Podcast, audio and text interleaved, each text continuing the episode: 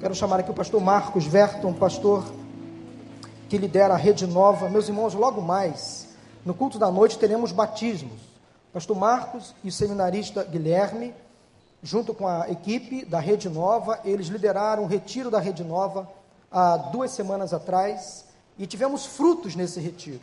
Pessoas lá se converteram e ontem pela manhã esse grupo esteve aqui com o pastor Marcos, com Guilherme, com Raquel e foram ah, discipulados. Esse, esse grupo foi treinado no encontro nosso chamado Bem-vindo à Família.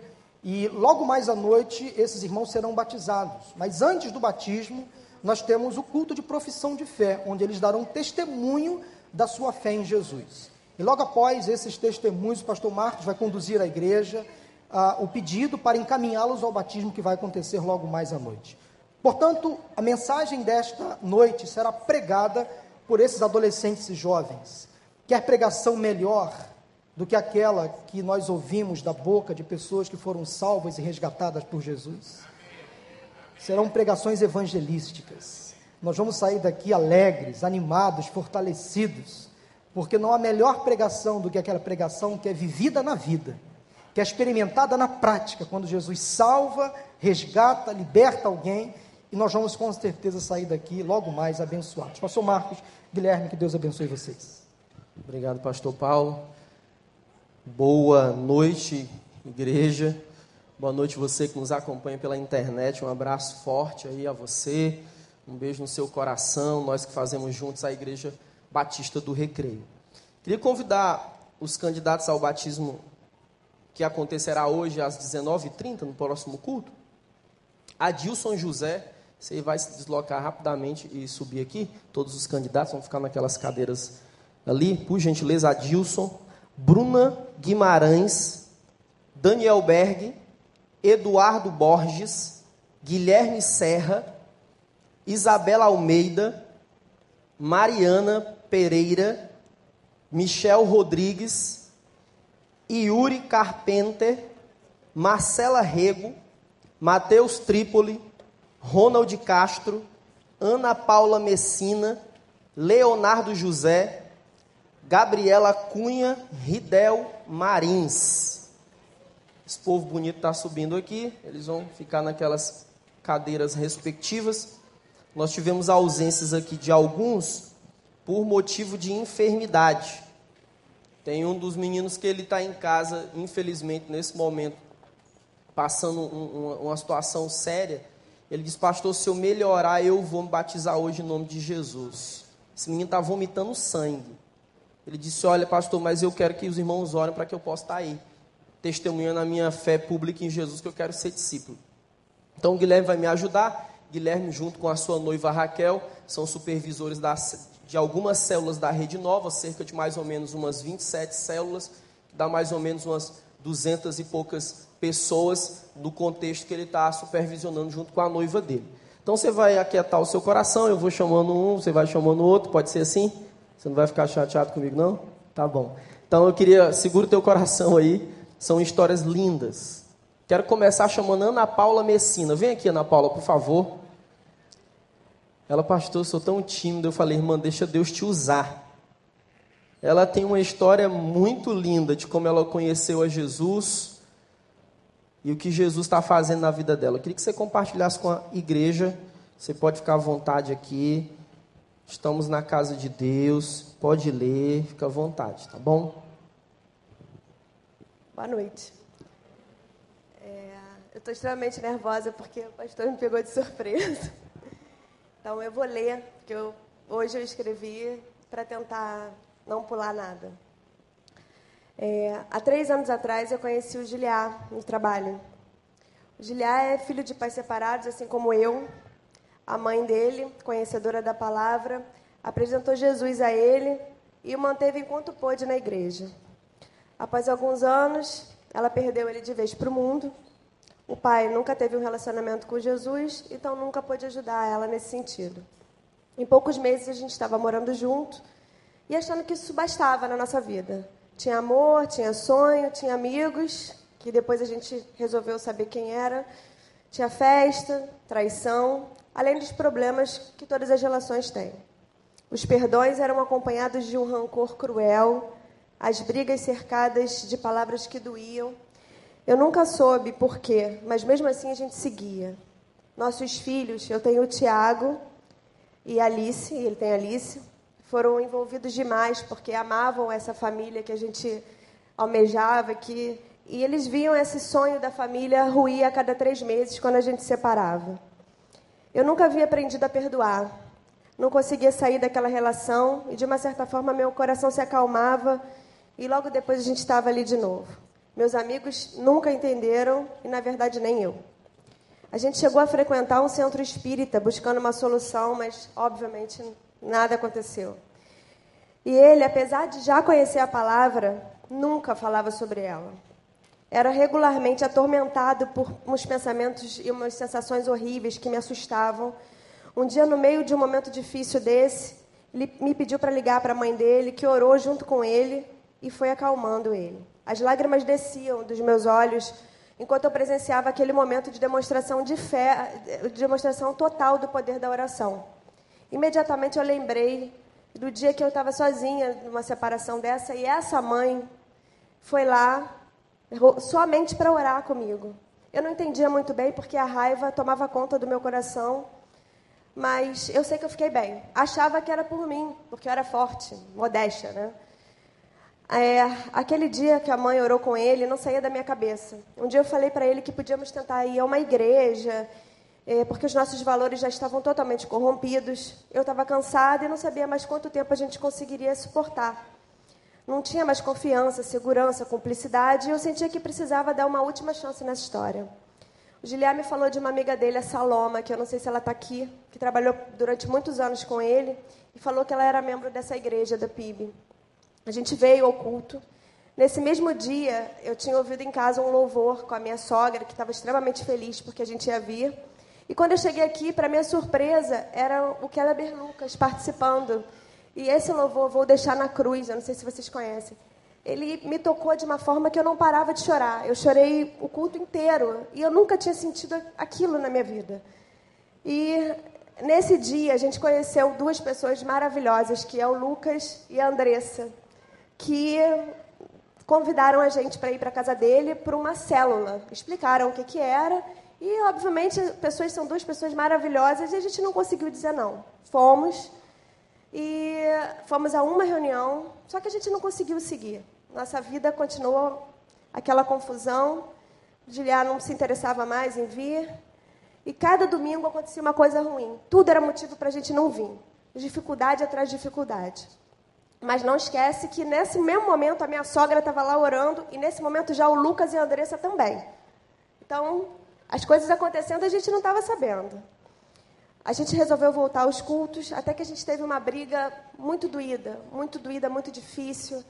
Sim, foram problemas sérios que eu não consegui mais seguir em frente. Então, ali eu perdi todas as forças e me separei, com a decisão de separar. Aquela mãe dele que orava por nós dois entendeu e continuou orando, mas para os dois individualmente. É, eu não tinha Jesus para dividir meus problemas, porque eu também não estava aqui eu comecei a dividir meus problemas com amigos. Então, eles, eu tinha o tempo todo mais força para que o rancor, maga, mágoa, raiva continuassem tomando conta de mim. Apesar de estarmos separados há alguns meses sobre que o Giliá ia se batizar. Então, aquilo me mexeu. Eu vi, vi na igreja, assisti o batismo, chorei, me emocionei muito, mas mesmo assim eu segui a minha vida. O Giliar, para minha surpresa, mergulhou profundamente na palavra, fez amigos maravilhosos aqui. A célula se tornou o combustível dele e todos os dias, durante sete meses que nós ficamos separados e que ele ficou com esse grupo maravilhoso, ele me mostrou incansavelmente que o Deus, que o nosso Deus é o Deus do recomeço, o Deus da restauração, o Deus da segunda chance. Um dia, dirigindo para o trabalho, eu mesmo longe daqui da igreja, eu mantive o hábito de ficar orando, dirigindo, ouvindo louvor. Eu fui tomada no caminho por um sentimento de paz, uma e pela primeira vez durante esses meses todos, eu soube realmente o que era perdoar. Eu percebi que eu tinha perdoado e que aquela mágoa tinha saído de dentro de mim e que todas as perguntas e todas as respostas que eu pedia a Deus durante esse tempo foram respondidas ali, naquele momento. Então eu parei o carro, me acalmei, liguei para o Giliar, a gente se reencontrou, a gente se abraçou, agradecemos juntos a Jesus pela transformação que ele havia feito nas nossas vidas, que ele já sabia que tinha feito na dele, e eu, naquele momento que eu percebi que tinha feito na minha também. E ali ele, emocionado, me disse: Meu amor, eu orei todos os dias por você. Todos os dias. Hoje a gente está casado, desfrutando de um casamento de amor, paz e graça, debaixo das bênçãos de Deus. Eu tive, a gente teve o privilégio do pastor Marcos nos abençoar e ministrar no nosso casamento palavras que a gente vai levar para o resto da nossa caminhada. Além disso, os nossos filhos agora estão tendo a chance de viver em uma família que caminha sobre a graça e a glória do Senhor. Então, hoje, se você está sentindo a sua vida fragmentada, sem chance de recuperação nenhuma, o que eu tenho para dizer, assim, do fundo do meu coração, é busque a Deus. Peça direção na sua vida. Procure o pastor. Procure o membro da célula. Se você não faz parte de uma célula, entra em uma célula. E não faça, é, escute o que Jesus tem para te dizer. Não faz como a gente fez. Não resista à palavra de Deus. Está tudo aqui, aqui dentro. Ora, ora. É isso que a gente tem que fazer. Para as mães, para os pais, não desistam dos seus filhos, porque com certeza eles saberão onde ir, assim como Giliá soube onde ir. Obrigada à mãe dele que não está aqui, mas está chegando. Assim, eu amo demais. Agradeço a Deus por ter colocado ela na minha vida e, e obviamente por ser mãe dele. Os nossos filhos tão amados. Eu peço desculpas pelas falhas, pelo que a gente fez eles passarem, mas muito obrigada por caminharem com a gente. Sim, o meu filho infelizmente não está aqui porque ele é um que eu não vou desistir, que ele resiste o tempo todo e vira à igreja mas eu não vou desistir, eu oro e peço que todos me ajudem nessa oração para que ele esteja aqui com a gente. E a Alice, ela está na Suíça, mas está assistindo a gente pela internet. Enfim, obrigada a Deus por me ensinar, a mim e ao Juliá, a cuidarmos um do outro e sermos uma só carne. Obrigada ao Lucas e à Andressa por terem sido incansáveis com a gente. Deus abençoe vocês. Obrigada, pastor Marcos e a Patrícia, que estão discipulando a gente na casa deles e ensinando que os problemas sempre vão acontecer, mas que tendo nossas convicções em Cristo e na palavra de Deus, qualquer dificuldade pode ser superada. Quando o pastor me falou hoje, ontem, que eu ia falar hoje, que eu gelei, porque queria que essas palavras eu, eu queria usar as palavras certas para tocar no coração de cada um que possa estar vivendo algo parecido com o que a gente viveu. Espero que tenha dado certo. E hoje, com muito orgulho, eu vou me batizar, pois tenho em todo o meu coração a certeza de que eu aceito Jesus como meu único Salvador. Deus abençoe. Obrigada.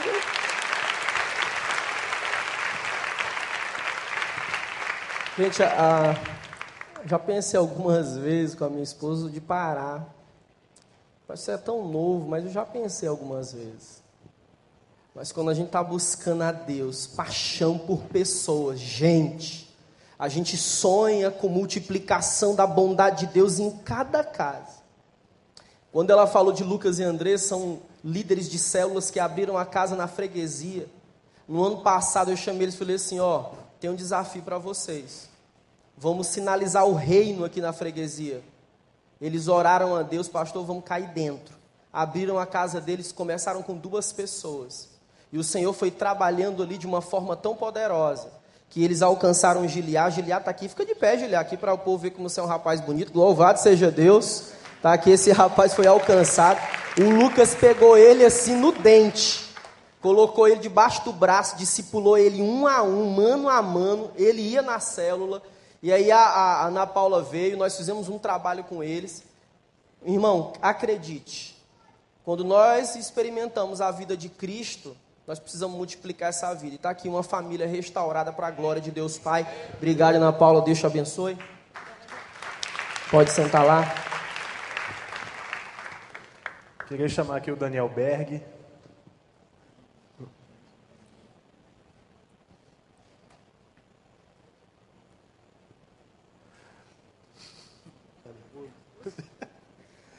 O Daniel tem está aqui com a gente na igreja desde o ano passado, já chegou indo experimentar o que é viver o evangelho dentro de uma casa, de uma célula. E após o retiro ele tomou algumas decisões de mudar de vida. Eu queria que você pudesse contar para a gente. Tá? É, boa noite, gente. É, eu estou muito nervoso. É, bom, eu entrei aqui na, na igreja ano passado e eu fui convidado por uma amiga para vir na Rede Nova e eu gostei, comecei a vir e depois eu comecei a vir nos, nos cultos de domingo e entrei numa célula, comecei a gostar e depois do retiro, cara, foi a melhor coisa da minha vida. Eu aceitei Jesus mesmo e não tem como explicar isso. E hoje eu agradeço por estar aqui e poder me batizar hoje. Muito, muito mais do que palavras complicadas, vai do coração de um menino, né? Deixa eu aí, cara. Lembrar que a, a, irmã, a mãe e a irmã estão aqui? Cadê a Vera e a Jéssica? Eu não estou enxergando aqui, estou ruim da vista, Bessa. Acho que só vem mais tarde então, né? Estão apontando ali, eu não estou enxergando. Está ali a, a mãe, a Vera também já está numa célula. A irmã está aí, a Jéssica? Não veio, só veio no próximo culto. A Jéssica também está numa célula já, então a gente cuidando de uma família de forma integral. Queria chamar aqui agora Marcela Rego, outra jovem. Cadê a Marcela Rego? Menina crente, gosta de praia. Então, Marcela Rego, compartilha aí Tá, tá, o que está acontecendo no coração? Tem médico aqui também, cardiologista na igreja. Viu? Fica tranquila, relaxa, respira fundo. Tá, Calma, gente. Ai, tá. É... Ai, muito estranho falar no microfone. É. é... Eu não era crente até 2013. No final de 2013, eu estava quase repetindo na escola. Aí eu estava pra caramba e na minha sala de estudo tinha uma menina que é aqui, até aqui da igreja e aí ela me chamou para ir numa célula. Só que eu não sabia o que era célula, não sabia o que era igreja, não sabia o que era nada. Aí, tipo, é, a célula era na quarta e ela me chamou numa segunda. Aí eu falei para meus pais que eu ia numa célula, meu pai não entendeu nada, minha mãe não entendeu nada, achou que eu era para uma bagunça, que eu ia, sei lá. e eu achei que eu também era pra bagunça, não sabia o que era. E eu fui. Aí, tipo, eu não conhecia a menina direito. E, tipo assim, ela foi totalmente usada por Deus. Não conhecia ela, literalmente. E ela chegou lá na cela, eu fui muito bem recebida. Tipo assim, é, eu fui centro das atenções. Eu falei, meu Deus, eu vou ficar aqui. ah, eu não queria sair da cela. Aí toda quarta eu ia pra cela, ficava tipo, uhul, você é centro das atenções. Aí, tipo assim, todo mundo. E eu tava quase repetindo. Aí todo mundo orou por mim e tal. Aí eu passei. Aí eu fiquei muito feliz, agradeci. E diante disso, eu passei o ano inteiro para me batizar, porque eu já tinha aceitado a Jesus. Só que eu nunca tive coragem de me batizar porque eu sempre tive vergonha, por incrível que pareça. Mas eu tô morrendo aqui na frente, mas tudo bem. E, tipo, é, eu vim caminhando com uma pessoa que me fez crescer muito em Deus, que é hoje em dia a minha líder, a Esther. E assim, a vida com Deus é a melhor coisa que tem no mundo. Eu abri mão de muitas amizades que eu tinha por fora, tipo assim, que não me levavam para lugares bons. É, não era coisa boa. Hoje em dia eu tenho amigos maravilhosos diante de Cristo. E assim, é, gente, a melhor coisa é ser da igreja, é, ter amigos cristãos, cara. Ai, devo falar tudo errado, cara. eu tô perdida, gente, tô muito nervosa. Mas tá. É... Cara, eu não tenho nem palavras para falar, mas assim, gente, segue a Deus. A melhor coisa é você trazer alguém para a igreja também, porque, tipo assim, é sensacional você ver seu amigo ou sua amiga crescer junto de você dentro da igreja. E assim, eu fico muito feliz. Hoje em dia eu quero o quê? Eu quero crescer, expandir o, junto a todos, eu quero expandir o reino de Deus. E, tipo, eu, hoje em dia eu sou co-líder e eu quero multiplicar minha célula em breve e ser uma grande líder. E multiplicar a minha vida em outras vidas, assim como vocês, líderes, pastores ou até pessoas de fora fazem. É isso, gente.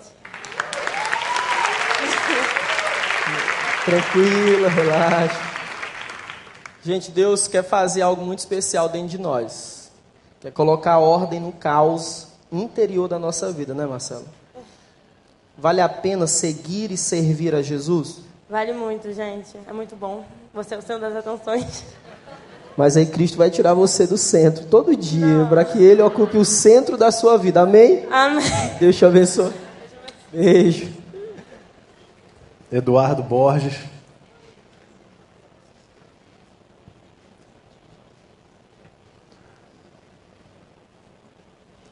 Dudu, tá nervoso? Queria pedir pro Daniel ficar de pé. Daniel, Vitor, gente, é, menino é baixinho assim, mas é um trator na obra de Deus. Tem que ser pro lado do Dudu um a um, tá cuidando dele. E certamente a gente ainda vai ver a tua vida transbordando na vida de outros. Dudu, conta pra gente o que Deus tem feito na tua vida.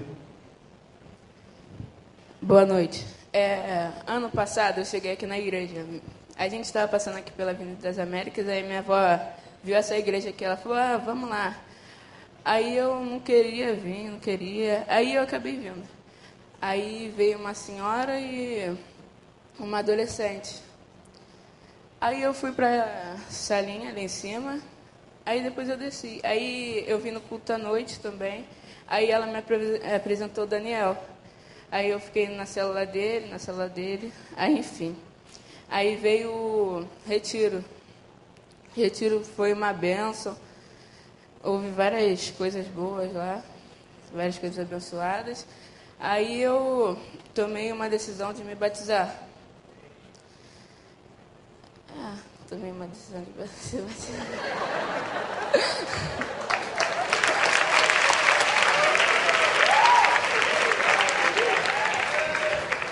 O, du, o Dudu, ele está um pouquinho nervoso, né? Mas a gente, eu como já eu estou supervisionando a Carla Daniel, a gente tem visto a transformação de Deus na vida do Dudu. Tem visto um Dudu mais alegre, um Dudu mais feliz, um Dudu hoje com amigos, crentes. E a gente tem dito a eles que existem pessoas que é, podem nos levar ao nível mais profundo de intimidade com Deus. E o Dudu tem conhecido esse nível profundo de intimidade, né, Dudu? Abençoe, Dudu. Chamar agora um jovem Adilson. Dá um pulo aqui, Adilson. Foi muito interessante como a gente conheceu esse jovem. Eu fui fazer uma visita na casa de uma adolescente aqui da nossa igreja junto com o Guilherme. E encontrei ele lá. E ele vai contar um pouquinho como é que estava a vida dele e os passos que ele está dando em direção a Jesus. Eu tenho dito para ele o seguinte: como, diz, como a gente fala no Celebrando, é um dia de cada vez, mano. Um dia de cada vez. Fala um pouquinho como estava a tua vida, como está agora e quais são os teus sonhos para frente. Então, boa noite. É, eu fui criado na Assembleia desde pequeno. Quando cheguei assim aos 12 anos de idade, eu me afastei, né? Aí, com uns, uns 13 anos assim, eu comecei a me envolver com drogas, um monte de coisa. Ia para dentro de favelas, cheguei a, a me envolver com as, pior, as piores pessoas. E desde aí, quando pô, eu passei por muita coisa e, tipo assim, é,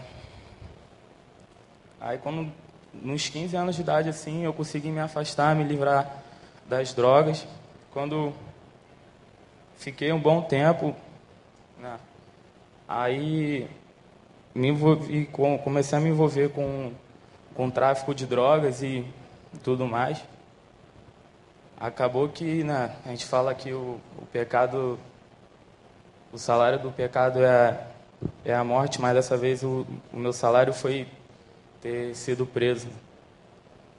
E aí lá dentro eu me vi no fundo do poço, né?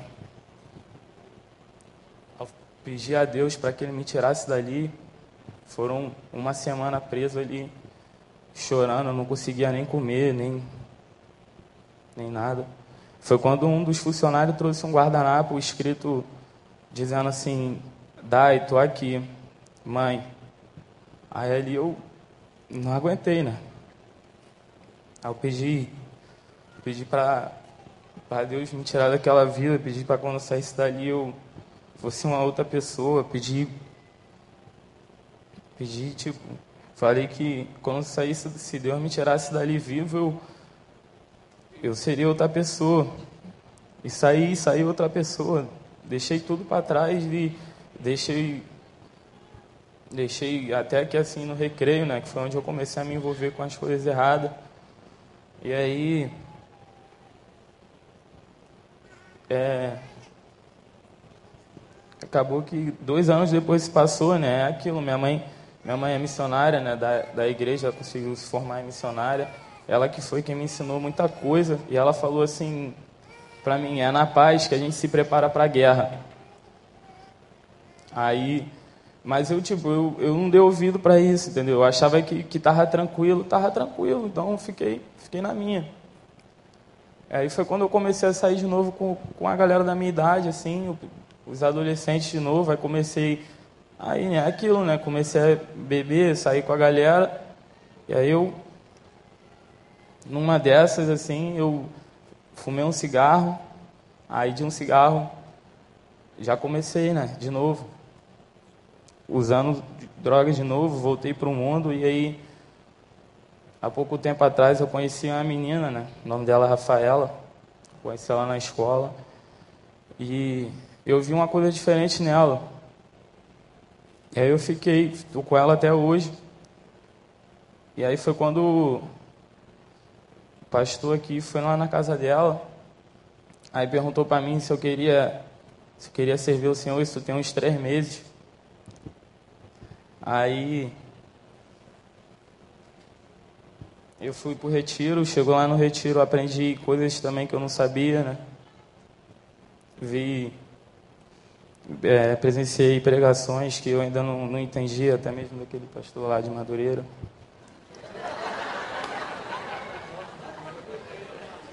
E aí foi isso. Aí hoje eu estou aqui e pela glória e honra do Senhor, hoje eu vou ser batizado. É isso. Gente, eu digo brincando para o meu pastor, meu discipulador, tem um amor grande para ele. Enquanto essa igreja me quiser por aqui, irmão, nós vamos cair dentro, todo buraco, bueiro, favela, mansão, casebre, para resgatar pessoas para a glória de Deus. Cada casa desse lugar, dessa cidade, vai sentir o poder de Deus que foi revelado em Jesus. Quando cheguei na casa da Rafaela, junto com o Guilherme, encontrei esse rapaz oprimido. Menino oprimido. Parecia que o diabo estava com os pés em cima da cabeça dele.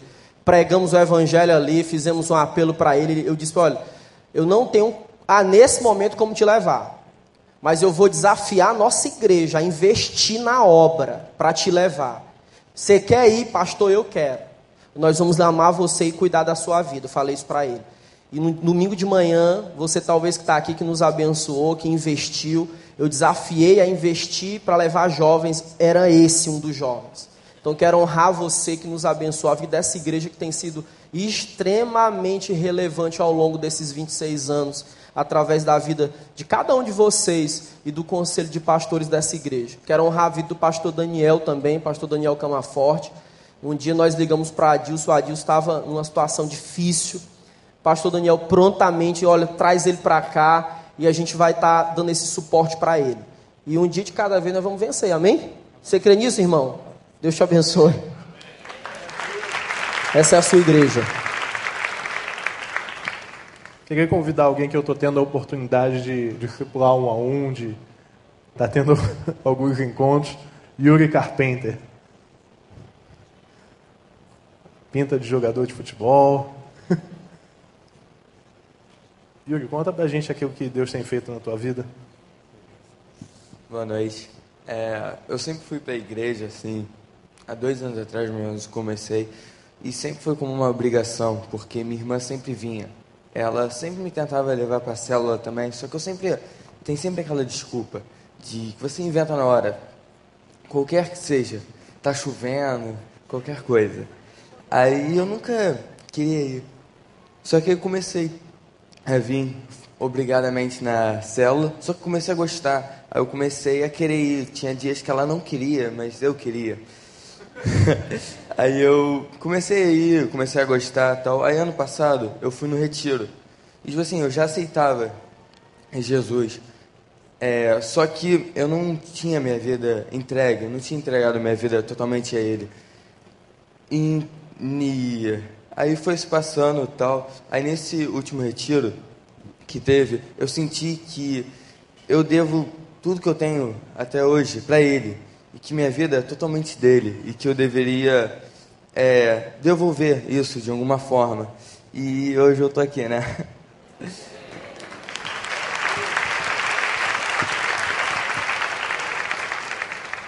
Chamar a Gabriela Ridel aqui na frente.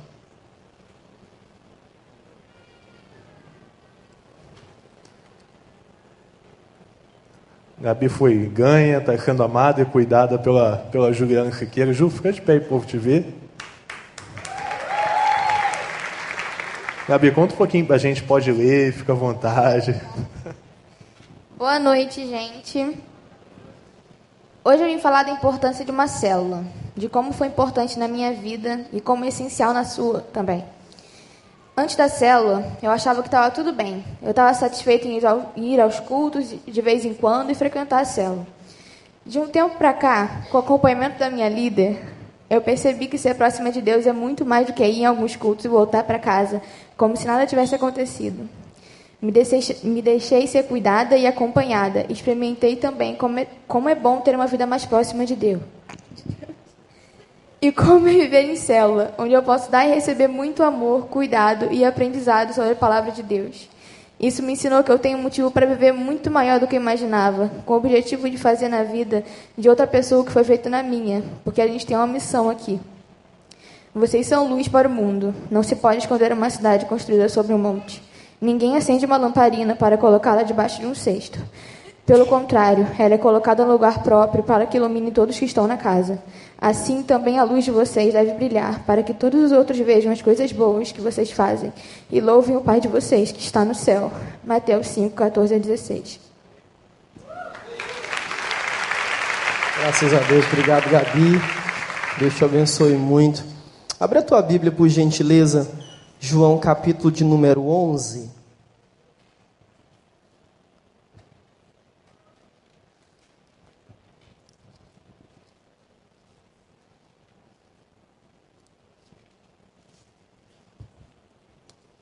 João capítulo 11, eu queria, por, por gentileza, que você acompanhasse comigo a partir do versículo de número 12. Diz assim, palavra do Senhor. Disseram-lhe, pois, os discípulos: Senhor, se ele dorme, estará salvo. Jesus, porém, falara com respeito da morte de Lázaro. Mas eles supunham que tivesse falado do repouso do sono. Então Jesus lhe disse claramente: Lázaro morreu. E por vossa causa me alegro de que lá não estivesse, para que possais crer porque vamos ter com ele. Então Tomé, chamado Dídimo, disse aos discípulos: Vamos também nós para morrermos com ele. Chegando Jesus, encontrou Lázaro já sepultado havia quatro dias. Ora, Betânia estava a cerca de alguns quilômetros perto de Jerusalém. Muitos dentre os judeus tinham vindo ter com Marta e Maria para consolar a respeito de seu irmão. Marta, quando soube que vinha Jesus, saiu ao seu encontro. Maria, porém, ficou sentada em casa. Disse, pois, Marta a Jesus: Senhor, se estiveras aqui, não teria morrido meu irmão. Mas também sei que mesmo agora, tudo quanto pedires a Deus, Deus te concederá. Declarou-lhe Jesus: Teu irmão há de ressurgir.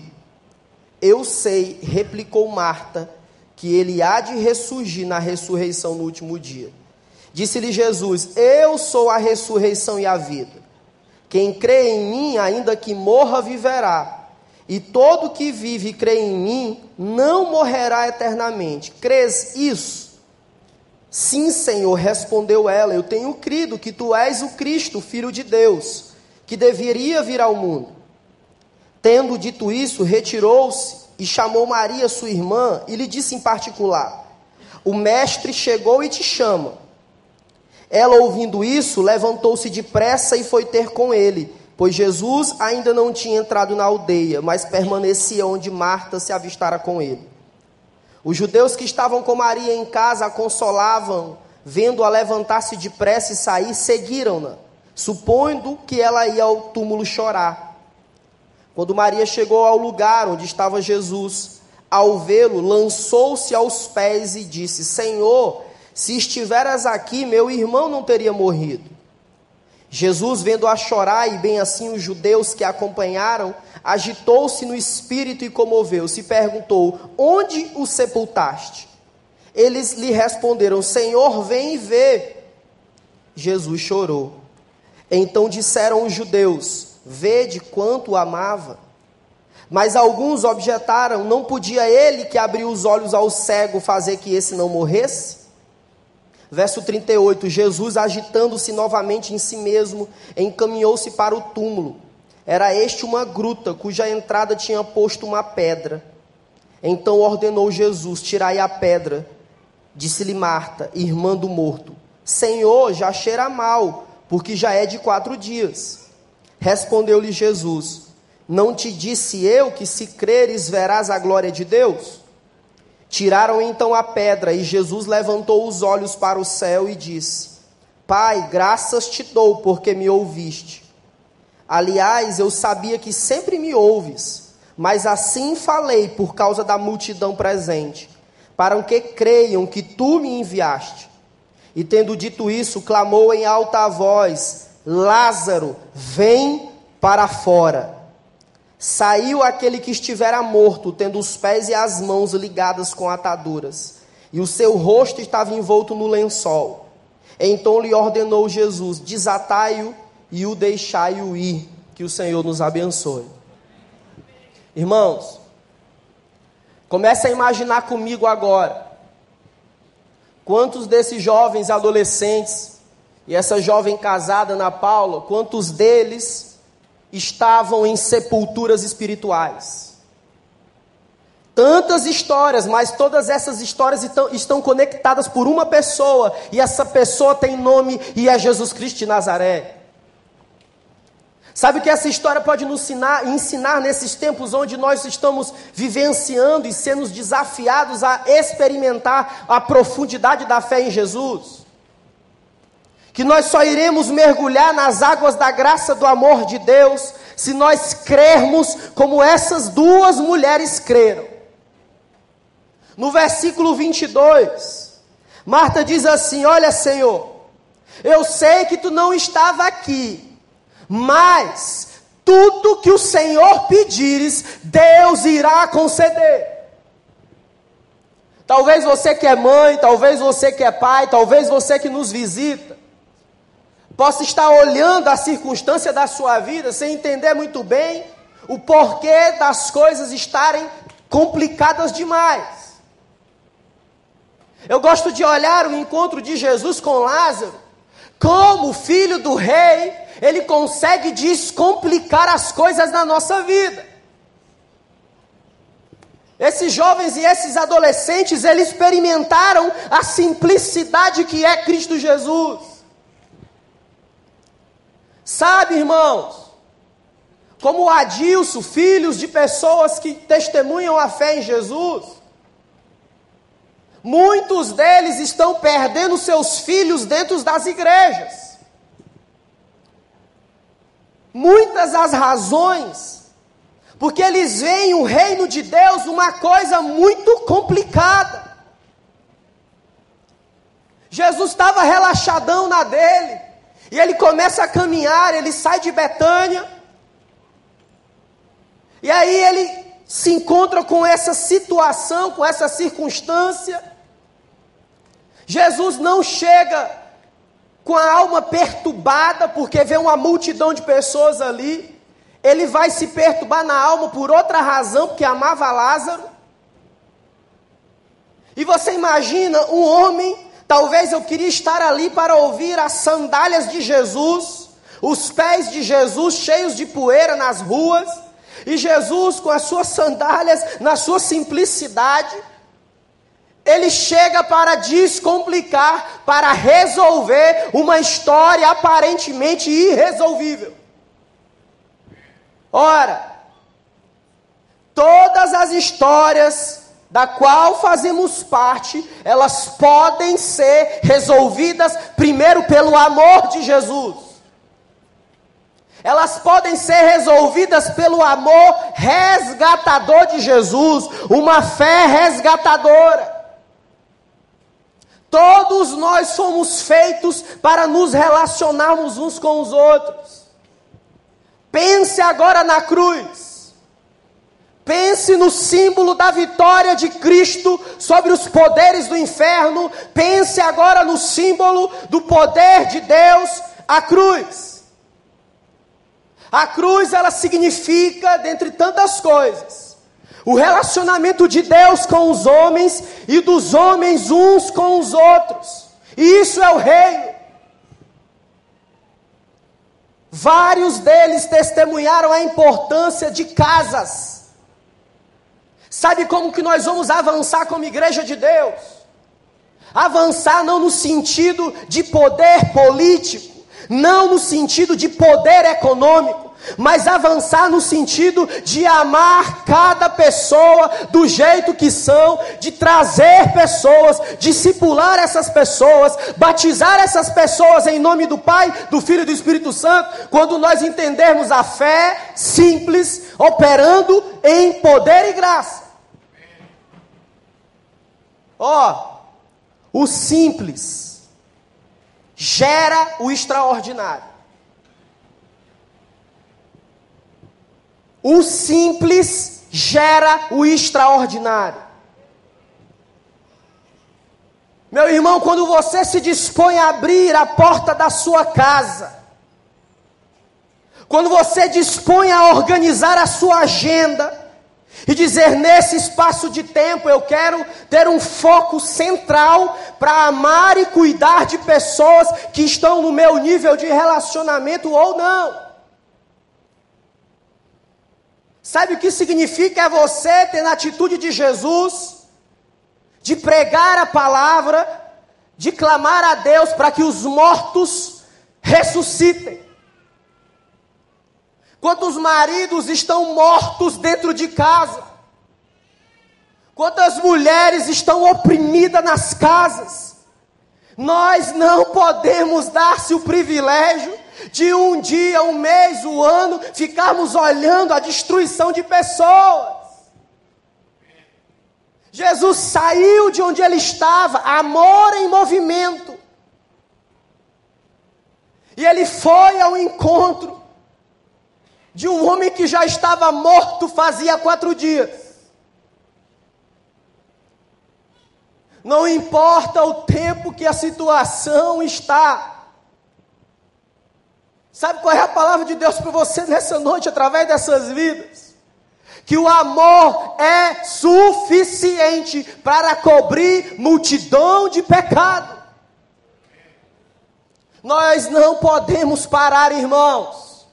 Filho de crente não é crentinho, não. Precisamos amar os nossos filhos, cuidar dos nossos filhos, amar o, o seu marido, amar a sua esposa, para que no simples, no pôr uma mesa no café da manhã, para que no simples um beijo no rosto, para que no simples um tempo a mais, um piquenique no parque, ele veja o poder e o amor de Deus na sua vida.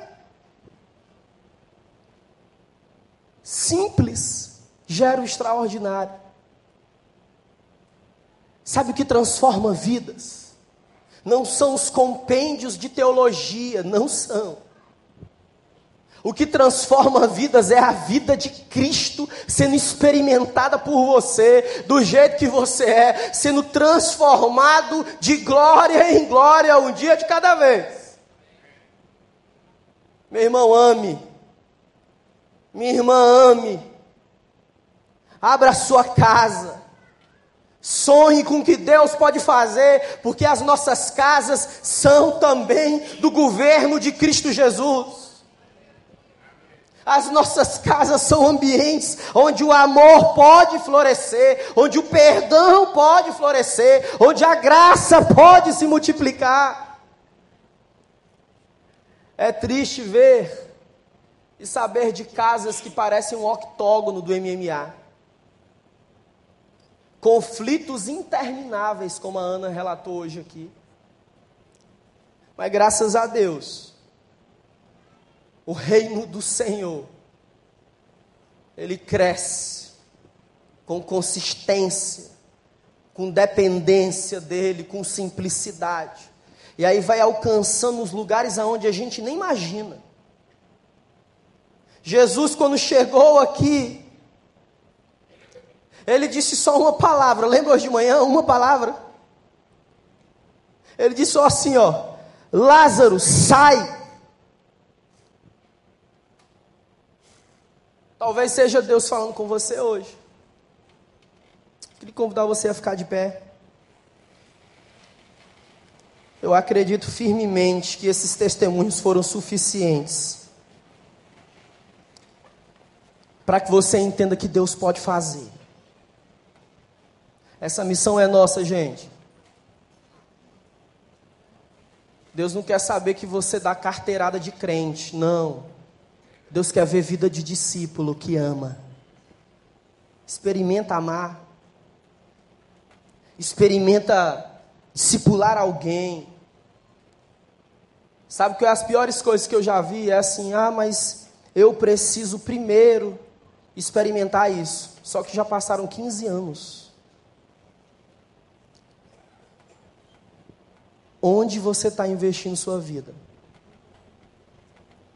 chama a responsabilidade para você, irmão Gilberto. Vamos adorar uma canção que fala de vida, de entrega, de rendição. Eu quero desafiar você a cantar do seu coração essa canção. Pensa agora na tua vida, qual o contexto de você? Seja que você entrando pela primeira vez nesse ambiente aqui, ou seja, se você é cristão há muitos anos. O tempo é de frutificar. Eu acredito que no meio dessa dificuldade que a nação está vivendo, nós como igreja vamos fazer uma tremenda colheita como nunca antes vista. Nós vamos nos assustar com o que Deus vai estar fazendo. Nós vamos surpreender quando multidões entrarem aqui. E a multidão ela não tem rosto, mas quando nós amamos uma pessoa de cada vez, elas têm nome, elas têm rosto, elas têm endereço, e Deus conta com você para amar essas pessoas. Bem-vindo ao Rei de Deus. Bom Gilberto, vamos adorar Jesus. E que você fechasse seus olhos e adorasse o nome do Rei. Se você pode, adora o nome de Jesus. Diz: Deus, tu é bom. Senhor, tu é santo. Tu é justo. Tu tem domínio, governo de todas as coisas. Se o sol se for e a noite chegar,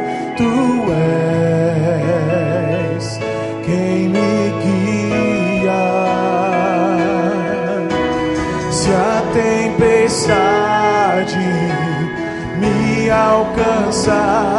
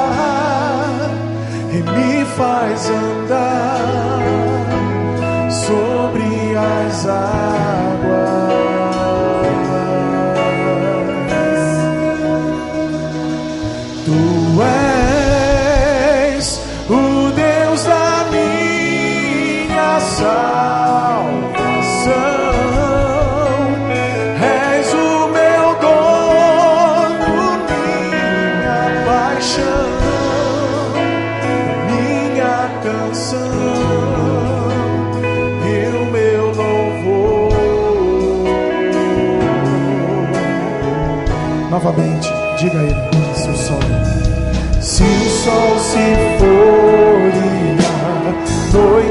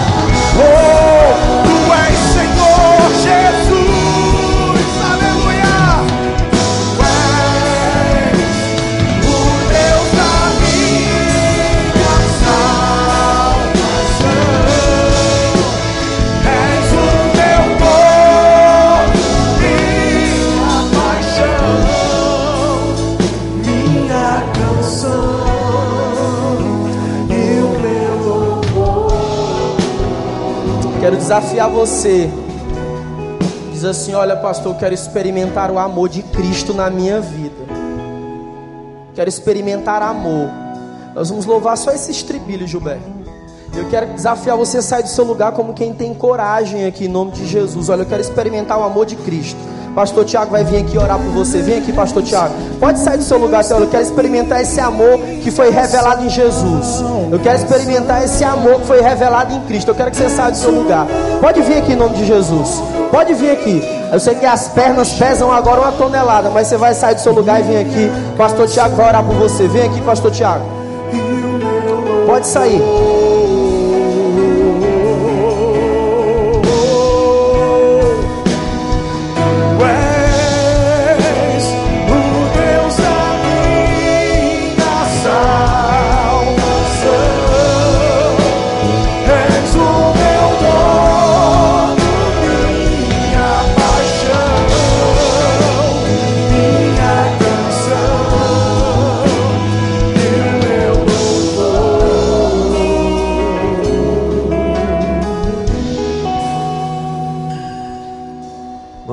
Tomar decisão, né? Não foi fácil para esses adolescentes. Não é fácil para você que ainda não entregou sua vida a Jesus. É um passo difícil de dar. Mas o convite é de Jesus. É Ele que está dizendo assim: Eu posso mudar tua história. Assim como eu mudei a história daqueles queridos adolescentes e jovens, Deus hoje quer mudar a tua história e está falando: vem a mim. Você que já está cansado, está oprimido, está abatido, venha a mim, que eu quero lhe dar vida e vida em abundância. Nós vamos orar por você. Talvez você não teve essa iniciativa de vir aqui na frente. Mas se há alguém que realmente hoje fala assim: Eu quero essa nova vida com Jesus, eu quero experimentar aquilo que aqueles jovens ali testemunharam, então vem aqui, porque nós estaremos orando por você e queremos caminhar com você nesta nova vida com aquele que pode mudar e transformar toda a sua vida, toda a sua história. Vamos orar ao Senhor, abaixe sua cabeça, querido Deus e Pai. Hoje é um domingo de salvação. O teu Espírito está falando. Nós não temos como convencer ninguém, mas o teu Espírito está tocando no coração de pessoas. E há uma luta, Pai, espiritual muito grande para que elas deixem para outro domingo, para outra oportunidade, mas que seja hoje, neste momento, uma entrega total a Jesus Cristo. Transforme vidas, Pai. Liberte-as da escravidão do pecado, que tem tirado a alegria, tem roubado a paz do coração, mas que nesta noite aqui, o Espírito Santo possa dar a elas a certeza do amor do Senhor por elas que em Cristo elas têm perdão dos seus pecados e uma nova vida, cheia da paz, da bênção de Jesus na vida delas. Ouve a nossa oração, Pai. E muito obrigado, Pai. Como igreja, nos ajude a acompanhar esses novos que estão chegando, amando, cuidando, orando e sendo um exemplo da tua palavra para eles. Nós oramos a Ti agradecidos, Pai, no nome de Jesus. Amém. Senhor.